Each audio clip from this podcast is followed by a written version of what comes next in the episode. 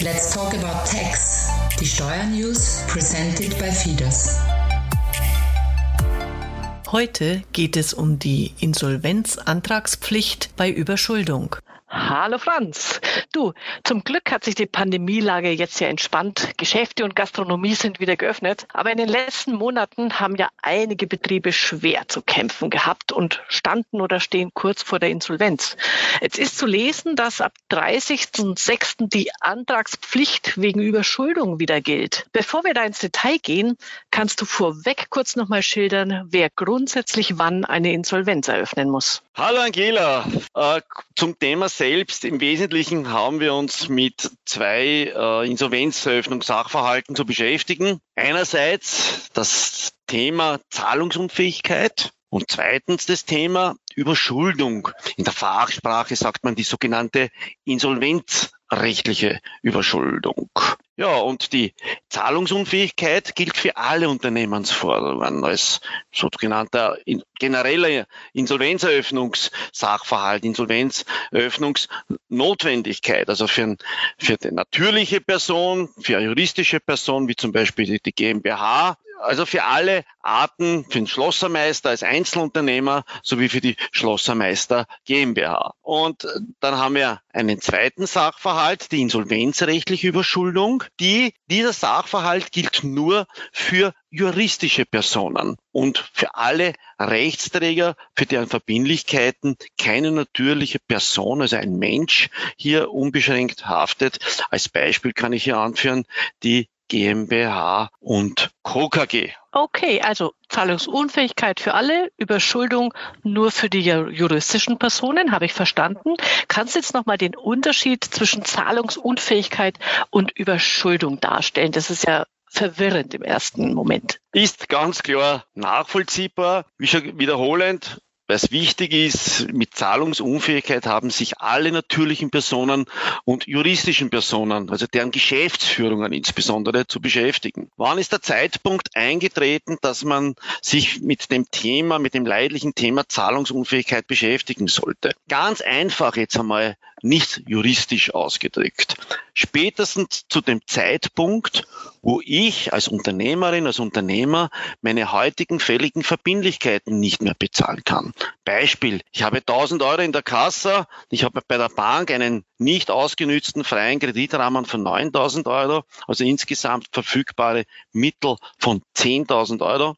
Und meine heutigen fälligen Verbindlichkeiten sind, nehmen wir an, das ist der Monatsultimo, 25.000 Euro. Also ich habe die Löhne und Gehälter zu bezahlen, ich habe fällige Lieferantenverbindlichkeiten äh, zu bezahlen. Ich habe aber nur 10.000 Euro zur Verfügung, 25.000 Euro sollte man bezahlen, dann beträgt sozusagen die Liquiditätslücke 15.000, sprich die 25 minus 10.000. Und diese Liquiditätslücke würde man jetzt das so berechnen, dass also im Nenner steht, das, was ich heute bezahlen sollte, meine heutigen fälligen Verbindlichkeiten, das sind die 25.000. 15.000 Euro ist die Liquiditätsfehlbetrag, dass ich halt nicht bezahlen kann. Dann würde sich daraus, Mathematik kommt jetzt auch noch zum Einsatz, 15.000 dividiert durch 25 mit Prozent mal 100 würde sich hier eine 60-prozentige Liquiditätslücke äh, hier ableiten. Und die Rechtsprechung geht in die Richtung, dass, wenn ich eine Liquiditätslücke von mehr als fünf Prozent habe und mir es im Wesentlichen nicht gelingt,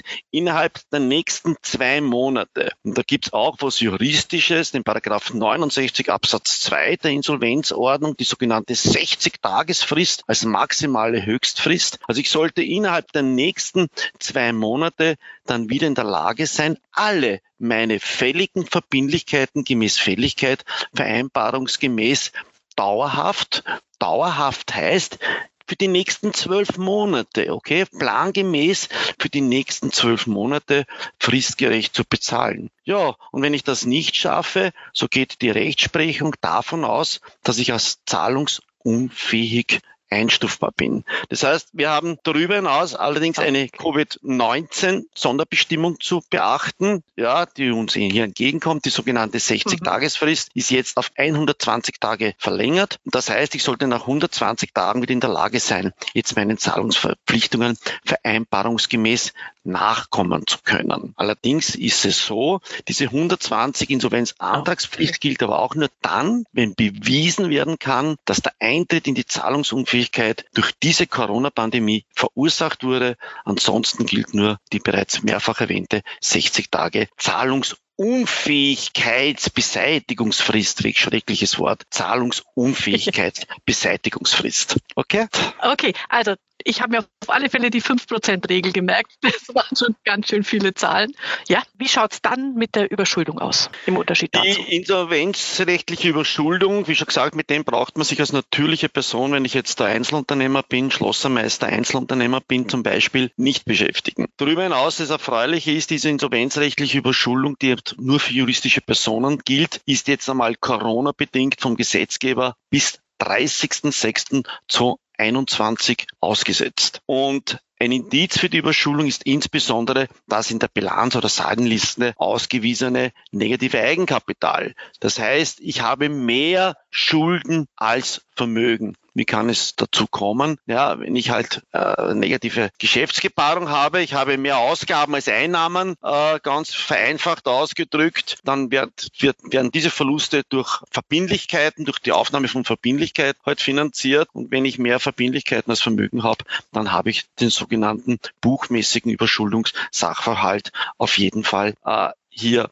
erreicht. Im Endeffekt muss man jetzt unterscheiden die buchmäßige Überschuldung laut Bilanz und die insolvenzrechtliche Überschuldung. Wo liegt da der Unterschied? Der OGH hat diesen Unterschied im Jahr 1986 entwickelt. Und zwar sagt die Juristerei, OGH Rechtsprechung, eine insolvenzrechtliche Überschuldung liegt vor, wenn das Vermögen bewertet zu Liquidationswerten, wobei ich aber stille Reserven hier einbeziehen darf im positiven Sinn, die bestehenden Verbindlichkeiten nicht mehr deckt. Allerdings habe ich auch bei den bestehenden Verbindlichkeiten die sogenannten Unternehmensstilllegungskosten, die Liquidationskosten entsprechend zu berücksichtigen. In der Fachsprache sagt man dazu die sogenannte rechnerische Überschuldung. Zweitens, die Liquiditätssituation als auch insbesondere Ertragskraft der juristischen Person, der GmbH, nicht ausreicht zur Fortführung des gegenständlichen Unternehmens.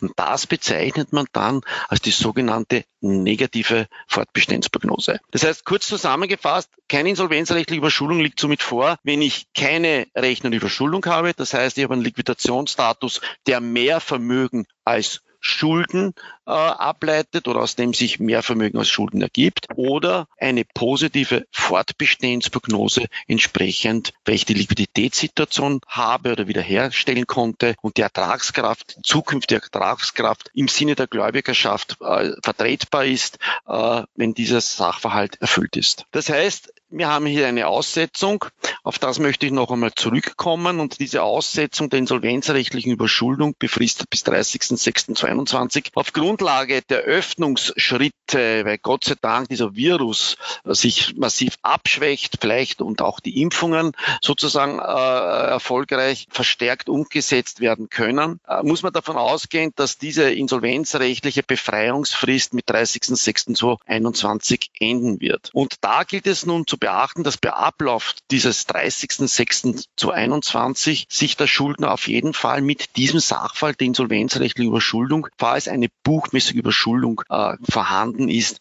sich zu beschäftigen hat. Ja, und wann entwickelt sich die Insolvenzeröffnungsantrags Sachverhalt der Öffnung des Insolvenzverfahrens auf Grundlage der insolvenzrechtlichen Überschuldung ist ohne schuldhaftes Zögern, spätestens aber innerhalb wieder der berühmten 60 Tage nach Ablauf des 30.06.2021 oder 120 Tage nach Eintritt der insolvenzrechtlichen Überschuldung während des Coronavirus-Zeitraumes, je nachdem welcher Zeitraum später endet, als pflichtbewusste Geschäftsführung entsprechend zu beantragen. Sehr gut. Das heißt, wenn ich kalendertechnisch mitgerechnet habe, muss der Antrag bis 30. August gestellt werden, wenn es keine Verlängerung gibt. Gut, äh, Franz, dann äh, vielen Dank schon mal für diese wichtigen und, und ähm, für jeden Unternehmer entscheidenden Informationen. Bleibt dran, schaut auf eure Zahlen und wenn ihr Fragen habt, dann helfen euch die Steuerberater von der FIDAS Österreich gern weiter. Mehr unter fidas.at.